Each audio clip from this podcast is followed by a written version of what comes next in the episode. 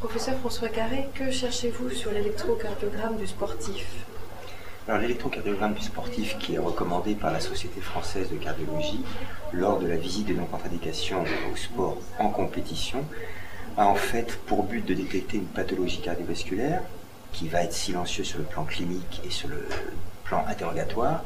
Et cette pathologie, son but, c'est de prévenir un risque potentiel de mort subite par arythmie, mais aussi bien sûr de proposer un suivi et une thérapeutique éventuelle de euh, cette pathologie. C'est donc vraiment un acte de prévention.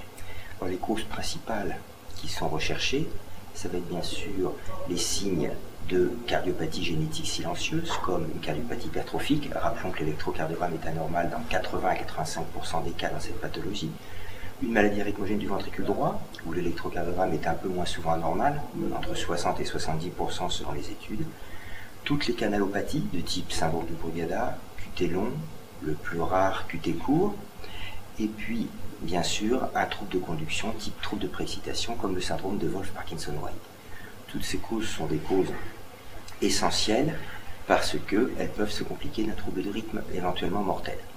A l'inverse, il faut reconnaître que cet examen ne permettra pas de détecter d'autres causes de mort subite potentielle chez le sportif, comme les anomalies de naissance des artères coronaires ou bien la maladie Marfan, pour citer les deux plus fréquentes.